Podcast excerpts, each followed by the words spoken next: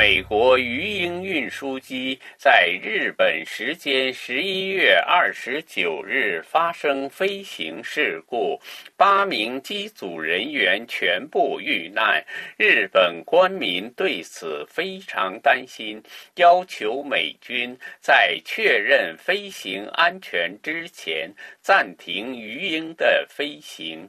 人们一直对鱼鹰的安全问题感到担忧。有一些专家认为，鱼鹰通过主翼两端由涡轮轴发动机及三片桨叶所组成的可变向旋转推进装置，实现了从。垂直变为倾斜，再变为水平的转换，使其能像直升机一样起飞和降落，又像固定翼飞机一样水平飞行。但是存在着在转换方向时机体不安定的构造性缺陷。数据显示，鱼鹰是一种风险很高的机种。根据美国空军安全中心最新的事故统计数据。于十一月二十九日坠毁在鹿儿岛县乌九岛海域同行的 CV 二十二鱼鹰的 A 机严重事故发生率，即每十万飞行小时的事故次数，在二零二一年末的时点为六点零，而在二零二三年九月的时点。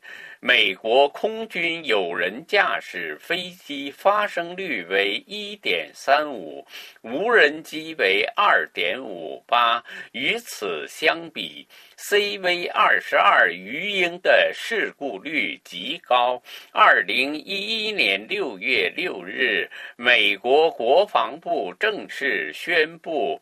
MV 二十二鱼鹰将于二零一二年下半年部署到日本冲绳县义野湾市普天间空军基地，以后鱼鹰陆续在日本部署。但是，由于鱼鹰存在的种种缺陷，使日本民众对在日本部署鱼鹰很反感。日本地。方政府和部署鱼鹰地区的民众对此非常担心，认为鱼鹰的设计缺陷一直没有解决，存在着非常大的安全隐患，因此反对鱼鹰在日本部署已经成为一种遍及日本各地的市民运动。在美国军方计划于二零一二年年十月在普天间空军基地开始全面启动鱼鹰飞行的时候，二零一二年九月九日，冲绳民众在义野湾市举行集会。反对美军在普天间基地部署鱼鹰，有十万一千人参加。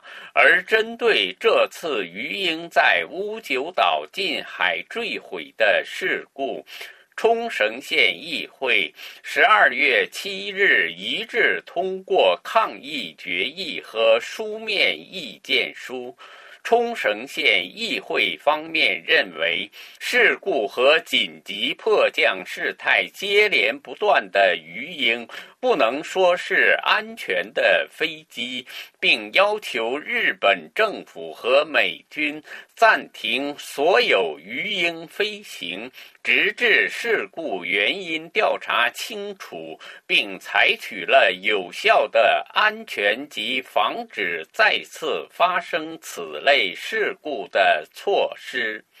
以上东京专栏由法广特约记者楚良一撰播。